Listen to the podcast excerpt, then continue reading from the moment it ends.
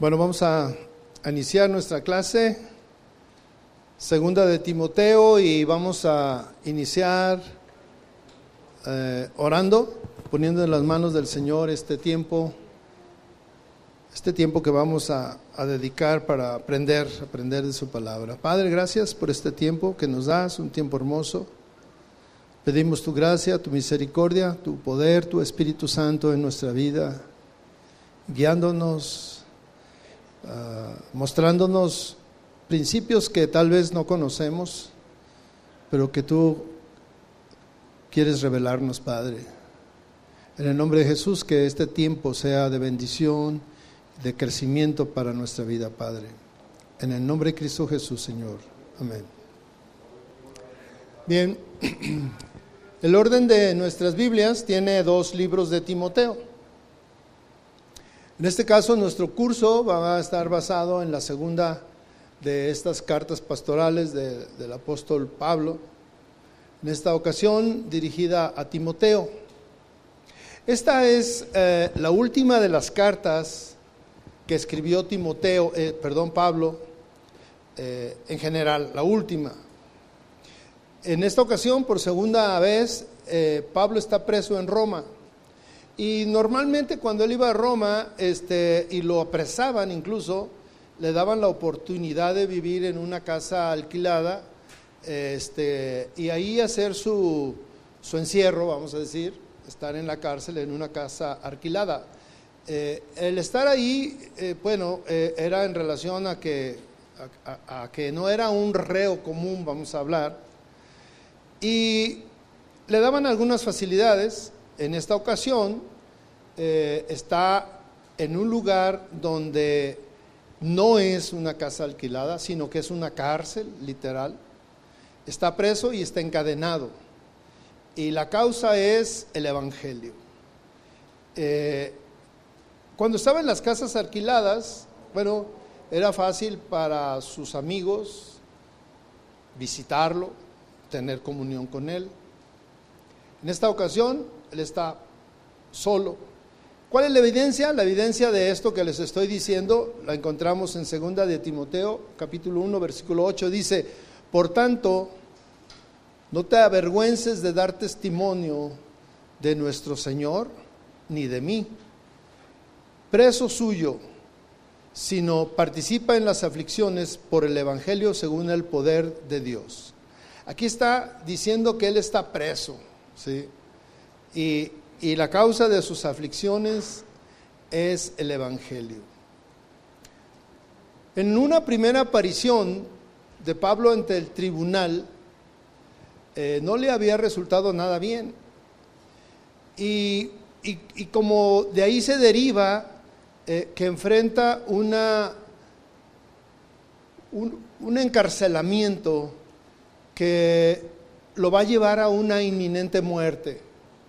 De aquí va a salir a morir, de aquí sale muerto, es una muerte de mártir. Y al final así fue. Pablo escribe entonces esta carta desde la cárcel y también la evidencia es segunda de Timoteo 4, 6. Y fíjense cómo dice él ya percibiendo lo que venía.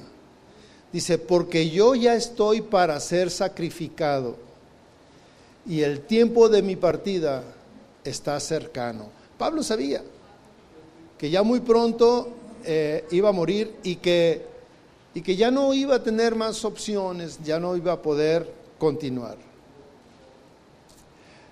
La segunda carta de Timoteo fue escrita durante la última prisión que estuvo en Roma.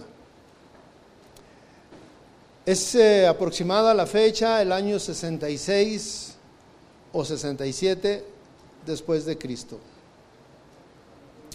Pablo, el pastor de más edad y misionero, le escribe por última vez a su querido hijo en la fe. Había una relación muy estrecha entre Pablo y, Timoteo. Eh, Pablo lo consideraba su hijo, lo amaba de una manera profunda y en sus cartas siempre lo manifiesta de esa manera. Eh, había en ellos una relación muy, muy estrecha y aquí habla a su querido hijo en la fe. Pablo no tuvo hijos, pero este, materiales, o sea, la carne, pero sí tuvo este hijo en la fe. Eh, Pablo había escogido a Timoteo, personalmente él lo escogió porque vio en él algunas características muy especiales. Un hombre que había trabajado tan fielmente a su lado y que había sido enviado en varias misiones. Timoteo no era un hombre perfecto. Timoteo tuvo fallas y en alguna ocasión lo, quisieron poner como el pastor de la iglesia y no, no, no la hizo. ¿sí? Eh, tuvieron que volverlo a, a seguir puliendo para que se quedara. Sin embargo, Pablo vio en Timoteo a un hombre eh, con características muy especiales y quiero que entiendan que Pablo era un hombre muy estricto. Era estricto consigo mismo y al mismo tiempo era estricto con quien estaba cerca de él. Y entonces Timoteo podemos ver que lo impactó y, Pablo, eh, él dedicó tiempo a, que él fuera quien continuara su obra. Entonces es algo que todos los, los pastores deberían de hacer, tener tiempo para multiplicarse, ¿sí? para formar gente. Y en este caso Pablo lo hace de una manera muy eh, acertada con este hombre. Esta es eh, tal vez eh, la carta más personal que escribe Pablo. en esta carta hay menos indicaciones acerca de lo que debe de, hacer o cerca lo relacionado con los asuntos de la iglesia. Y la pregunta es, ¿por qué escribió Pablo esta carta? Y la respuesta es que él tenía algunas necesidades personales. Y la primera de estas es que se sentía solo. Algunos de sus colaboradores lo habían abandonado. A otros él, lo había, él los había enviado a hacer trabajo misionero. Y en esta ocasión él está solo con Lucas. Él es el único que lo acompaña. Pablo le escribe a Timoteo y le, insta a que fuera pronto y que llevara con él a Marcos eh, cuando estuviera ahí. Y además le dice que llevara el manto, que llevara un manto y que llevara algunos libros y pergaminos. Debemos de entender que Pablo estaba en una prisión y ¿qué hace alguien que está en una prisión? Pues nada, esperar. Y lo único que puede hacer es leer. Y entonces por eso lo, lo pide. ¿Dónde está esta evidencia? Segunda de Timoteo 4, del 9 al 13, dice así, procura venir pronto a verme, porque Demas me ha desamparado, amando a este mundo, y se ha ido a Tesalónica. Crescente fue a Galacia, y Tito a Dalmacia. Solo Lucas está conmigo. Toma a Marcos y tráele, con, y contigo, porque me es útil para el ministerio. A Tiquico le envié a Éfeso. Trae cuando vengas el capote que dejé en Troas, en casa de Carpo, y los libros, mayormente los pergaminos. Aquí está la evidencia de la razón, una de las razones fundamentales que Pablo le está escribiendo a Timoteo. Las prisiones no, pues no son nada agradables ni confortables y, y seguramente que tenía frío, había humedad y especialmente cuando está en invierno, pues eso es más complicado.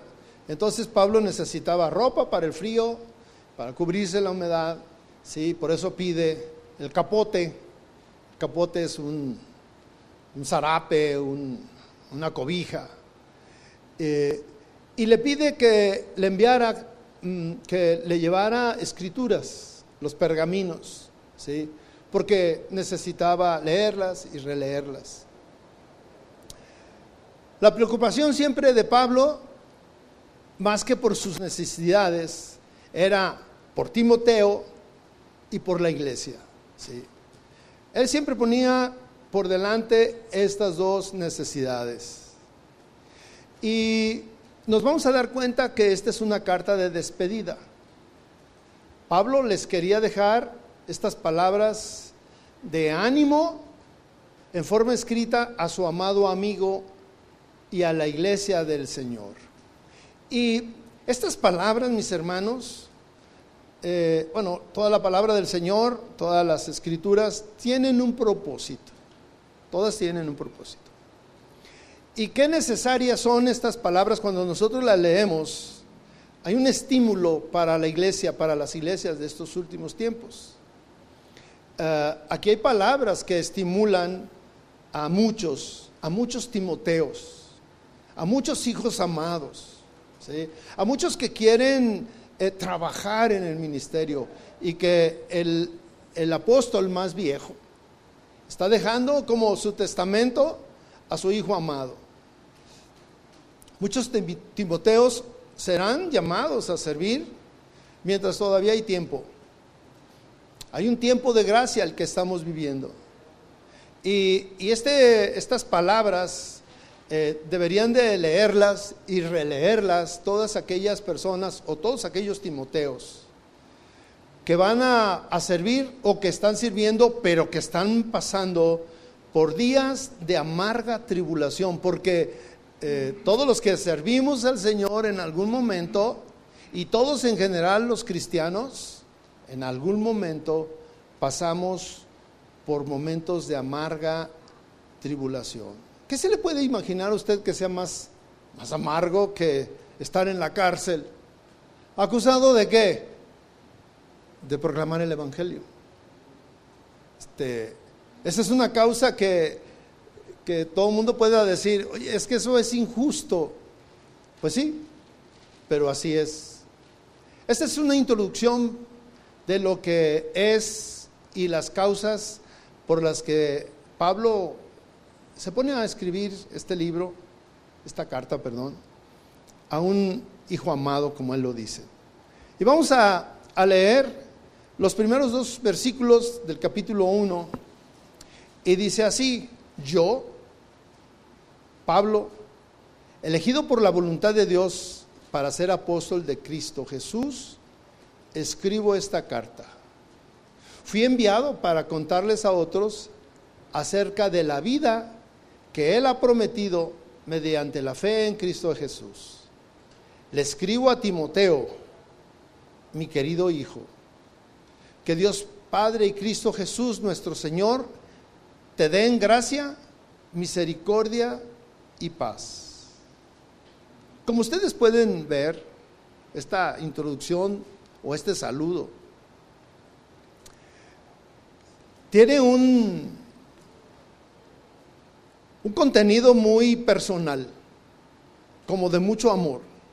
Hay una diferencia muy marcada cuando leemos la primera epístola, la primera carta y la segunda carta o epístola a Timoteo. En esta la situación de Pablo se había empeorado.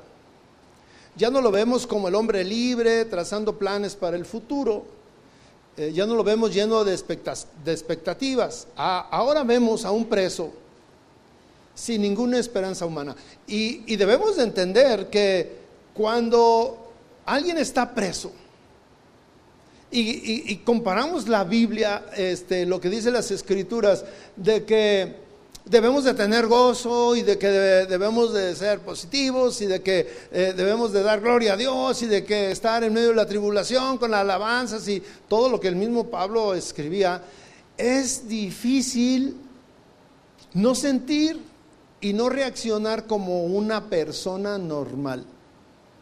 Pablo no era un superhombre, era una persona normal que había sido transformada y que esa transformación eh, eh, no le llevaba a no sentir.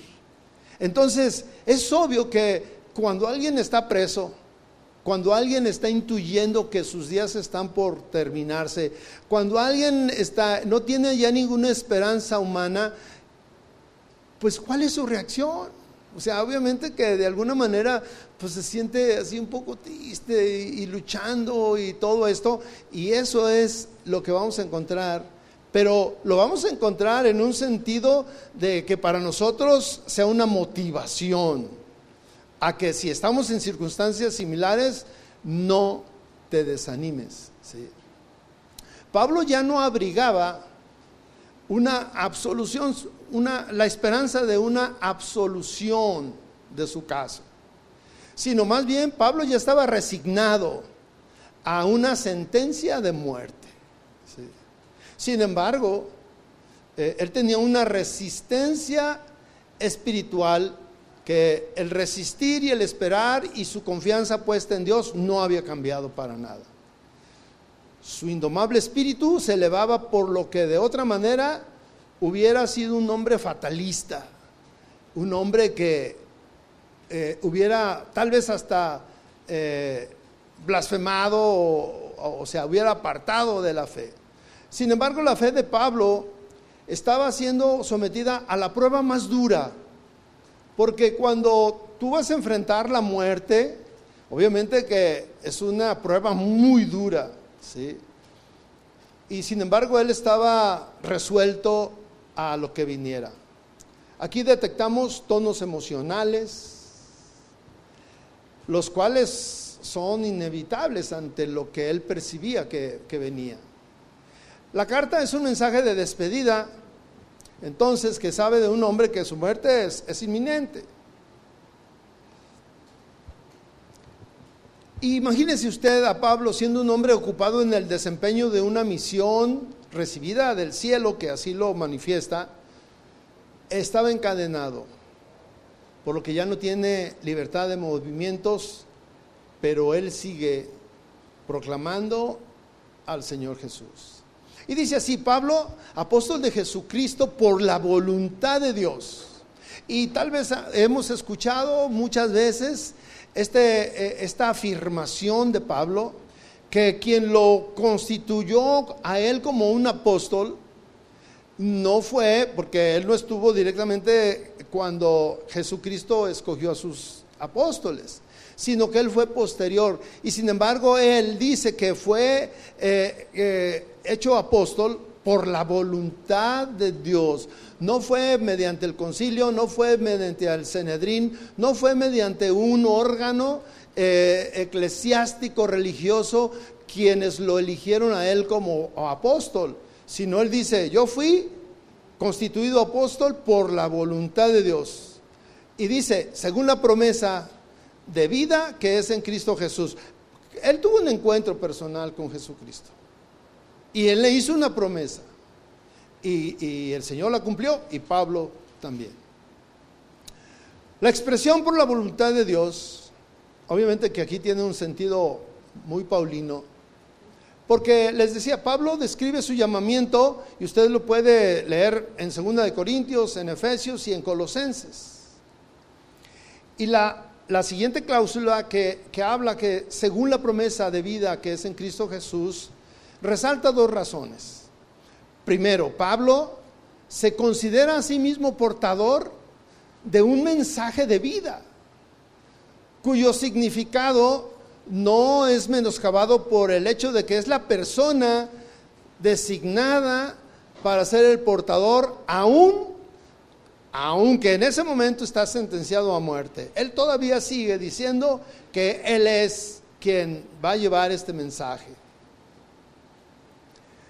El mensaje es significativo porque tiene una característica que es usual en, el eh, vocabulario de Pablo, que es en Cristo Jesús. Esa es la frase.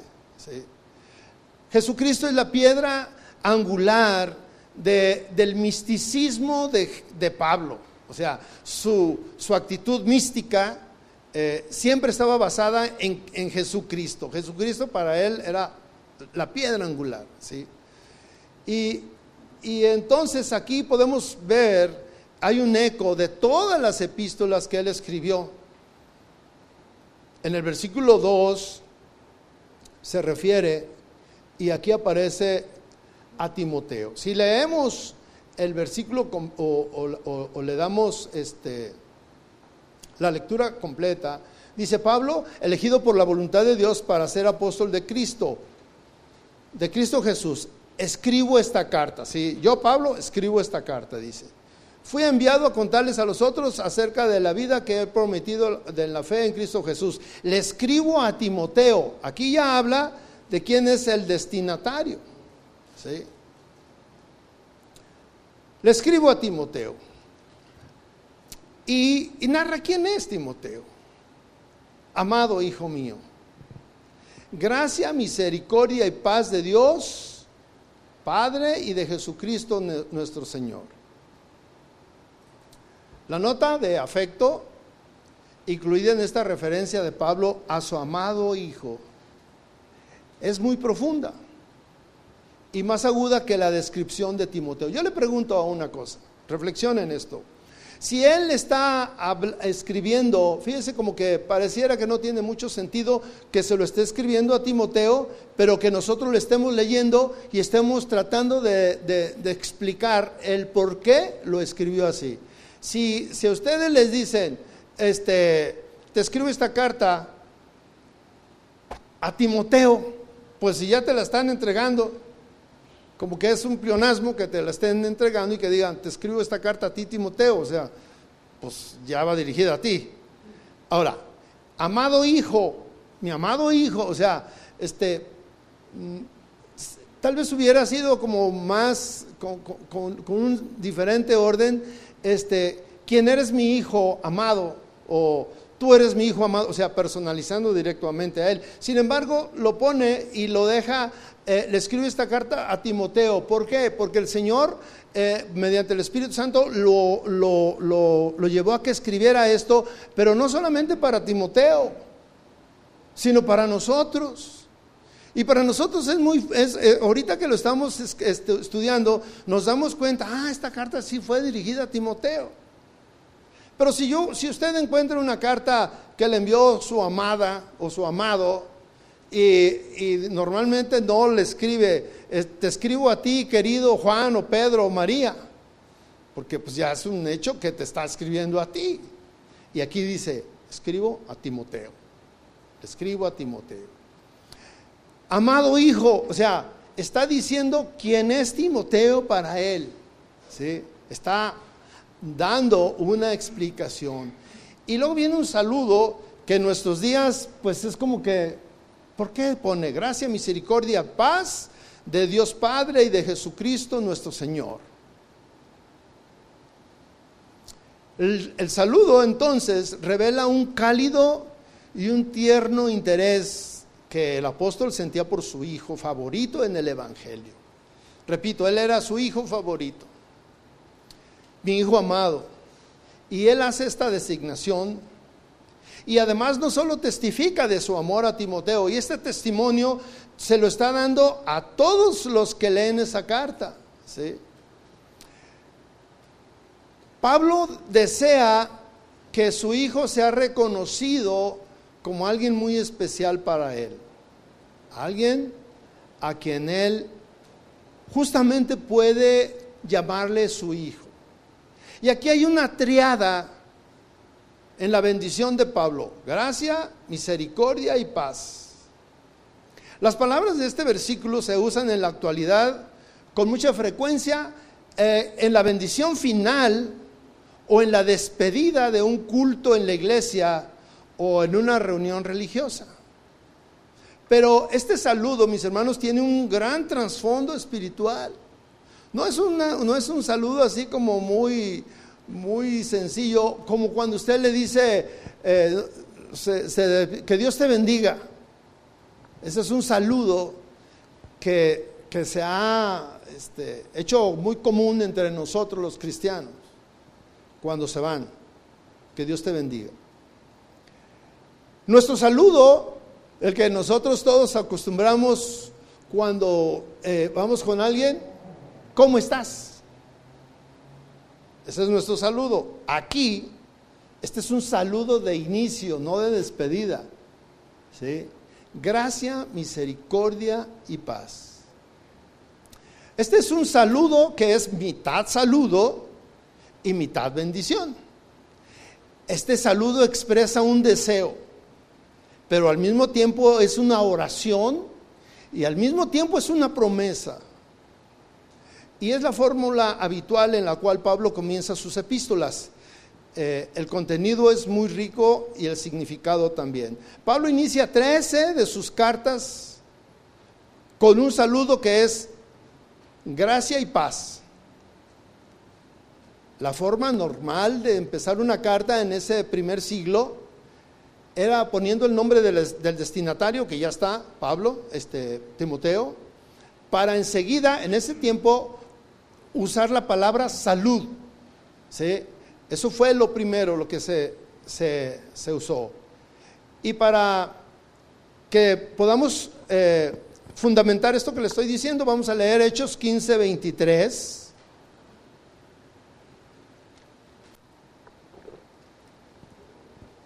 Esta es una carta que fue redactada al final del concilio, el primer concilio que se llevó a cabo en Jerusalén, donde estuvieron Pedro, Pablo, este, que eran los, este, participantes más eh, eh, conocidos y que tenían una controversia. En este concilio se juntaron para ponerse de acuerdo en temas difíciles. Y aquí al final hay una redacción de ese concilio, de una carta, y dice así, Hechos 15, 23, dice, los apóstoles y los ancianos y los hermanos, a los hermanos de entre los gentiles que están en Antioquía, en Siria y en Cilicia. Si ustedes se fijan, hay, hay quienes son los que escriben y hay quienes son los que a quienes les escribe, los destinatarios, y termina y dice salud. ¿Sí? Este saludo también lo encontramos eh, al inicio de la epístola de Santiago. Ahí Santiago 1.1 nos dice así, Santiago, siervo de Dios y del Señor Jesucristo, a las doce tribus que están en la dispersión, salud. No sé si voy muy rápido o voy bien. ¿Voy bien?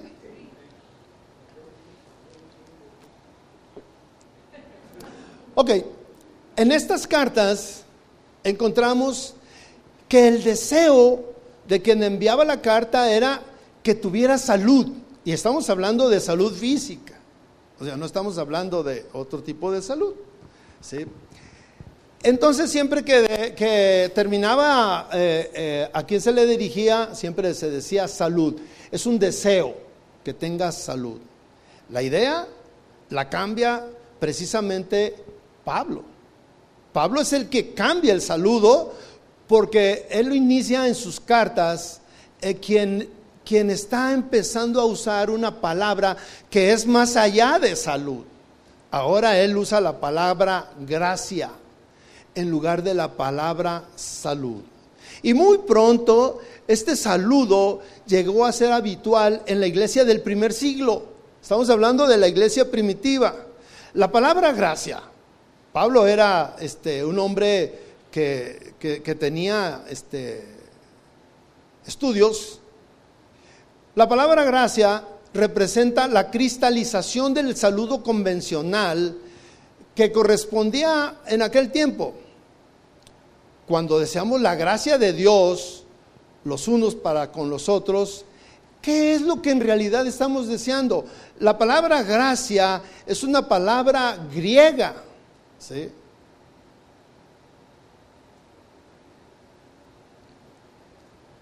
¿Qué es lo que en realidad estamos deseando cuando le decimos a, a una persona gracia en lugar de salud? Y aquí está el concepto de Pablo. Entramos en la familia de Dios por gracia. Recuerden que Pablo, su enseñanza era a los gentiles, no era a los judíos. Y por gracia entramos a la familia de Dios. Somos salvos por gracia. Todo lo que hemos llegado a ser en el Señor Jesucristo y todo lo que esperamos ser un día, lo esperamos por la gracia de Dios, se lo debemos a Dios.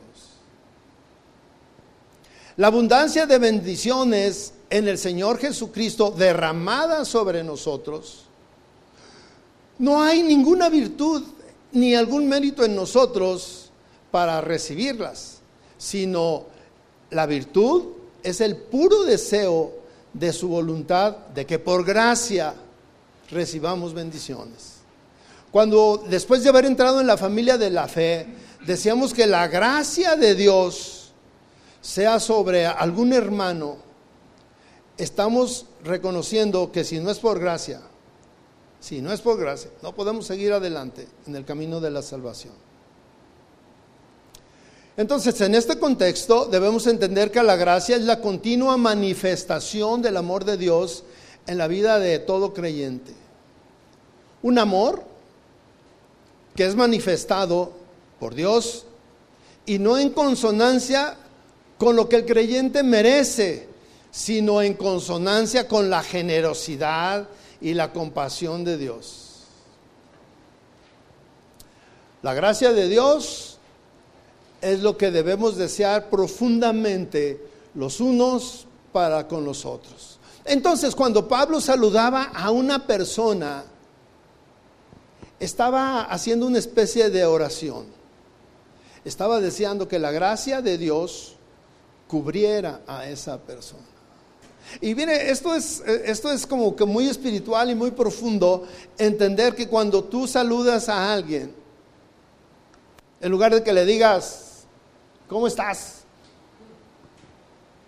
Le digas, gracia de Dios para ti. O sea, estás cambiando un concepto realmente muy espiritual, pero obviamente que Pablo lo escribe con una naturalidad porque él cree eso, porque él lo vive, porque él lo está deseando a los demás. Y como él se, él se, relacionaba con, con gentiles, obviamente que lo que le está diciendo es, la gracia de Dios sea sobre ti. Por gracia entramos, o sea, todo esto que le acabo de leer, todo eso es lo que él le deseaba a una persona que es gentil. Por gracia entramos a la presencia de Dios y solo por gracia vamos a permanecer. La siguiente palabra, misericordia. La palabra misericordia que Pablo emplea aquí, eh, normalmente la, la, omite en otras salutaciones de otros libros. Sin embargo, aquí lo, la utiliza eh, porque quiere derramar o quiere ampliar eso, ese saludo tan especial, porque recuerden que está saludando a su hijo amado, está saludando a alguien que con el que, con el que tiene un afecto especial. Y parece que invirtió el orden, ya que la misericordia normalmente es la causa de la gracia. Por misericordia tenemos gracia. Sin embargo, ah, debió de haber aparecido primero eh, como la, la misericordia y luego la gracia. Sin embargo, no es impropio que haya usado este orden a fin de expresar cuál es la naturaleza de esa gracia, de dónde procede. ¿Sí? Eh, esto es como una declaración porque la razón por la que somos amados por Dios es porque Él es misericordioso. También podemos, eh, se puede explicar eh, relacionándolo a los diarios beneficios de Dios, de los cuales nosotros y todos los que seguimos al Señor damos testimonio de su misericordia, porque por su misericordia nos ayuda, por su misericordia nos libra también de males porque por su misericordia perdona nuestros pecados, por su misericordia soporta nuestras debilidades y lo hace porque tiene compasión de nosotros. Entonces vemos que Pablo está eh, deseándole una vida abundante en misericordia de parte de Dios para este joven tan querido por él. Y en este saludo incluía, incluía un regalo que solamente Dios puede dar, su paz. Si gracia procede del saludo griego, paz, es el típico saludo judío. Hoy en día los judíos se siguen saludando diciendo la palabra shalom, que eh, la traducción es la paz sea contigo. La paz según el concepto hebreo, y fíjese bien en esto, por favor, es mucho más que la ausencia de conflictos. La paz de, eh, eh, de, que tiene el concepto hebreo no es solamente estar tranquilo, sin preocupaciones. No, no es, no es solamente, esa es una parte. Sin embargo, el, el concepto del saludo hebreo va más allá. Y, y, y, la paz que ellos se desean es un estado completo de bienestar, de felicidad y de satisfacción. Y esa clase de paz no es posible en esta vida. O sea, no es posible que alguien la sienta de una manera eh, natural. No viene de manera natural. La paz del mundo puede ser, estoy en la playa y verdaderamente tengo paz. Estoy en, estoy en mi casa, me metí a bañar y salí y me senté en un sillón y estoy leyendo, estoy en paz. Ese es un tipo de paz, pero la paz que estamos hablando aquí es un estado de completo bienestar, de felicidad y de satisfacción. Y esta paz solamente la podemos experimentar cuando entramos en el reposo de Dios, cuando Jesucristo, cuando Dios nos la va a dar, especialmente en el día final. Porque la palabra de Dios dice que ahí no hay llanto, tristeza, dolor, angustia, necesidad, ni nada de eso. Pero aquí ahora Dios nos da ricos anticipos de lo que experimentaremos de esa paz que viviremos en la eternidad. Entonces, cuando se desean mutuamente la paz de Dios, esa paz se funda en la relación restaurada con Dios, que es posible para todo aquel que cree en el Señor Jesucristo. ¿Dónde dice Pablo esto? En Romanos 5.1 dice, justificados por la fe en Él, tenemos paz. Y sobre, la, y sobre la base de su obra expiatoria en la cruz, tenemos paz para con Dios por medio de nuestro Señor Jesucristo. En la cruz, Él ganó eso para nosotros. En virtud de la expiación de nuestros pecados mediante su sacrificio en la cruz, podemos ser reconciliados con Dios. Podemos conocer y disfrutar la restauración de una comunión con Él que parecía que se había perdido para siempre. Podemos ser aceptados por Él como hijos amados. Podemos sabernos libres de entrar en su presencia, tener esa libertad de estar en su presencia. En una palabra, la relación con Dios en nuestra vida fue hecha en el sacrificio y ese sacrificio de Cristo nos da paz. Porque cuando nosotros entramos a orar, podemos verdaderamente disfrutar de la paz de Dios. Y vamos a descubrir que la paz trae bienestar. La paz trae este, relaciones con nuestros hermanos. Eh, por, cuando nosotros disfrutamos de la paz y la tenemos, podemos eh, buscar a quien tenemos o, con quien tenemos enemistades. Podremos derribar murallas eh, que tenemos con, con nuestras personas que nos rodean. La paz que, que, que, Dios nos trajo establece nuevas relaciones de amor fraternal, de perdón, de aceptación mutua. Ahí nos sentimos cómodos los unos con los otros. También Dios comienza en nosotros un proceso de paz. Todos tenemos una vida caracterizada por conflictos. Todos aquí. Todos tenemos conflictos. Algunos tienen complejos. Algunos este, eh, están tristes por consecuencias de su pasado. Algunos no se han perdonado incluso algunos pecados. Pero desde el día de nuestra conversión Dios empieza una transformación en nosotros, una sanidad interior. y mientras estemos en esta vida, seremos restaurados día con día.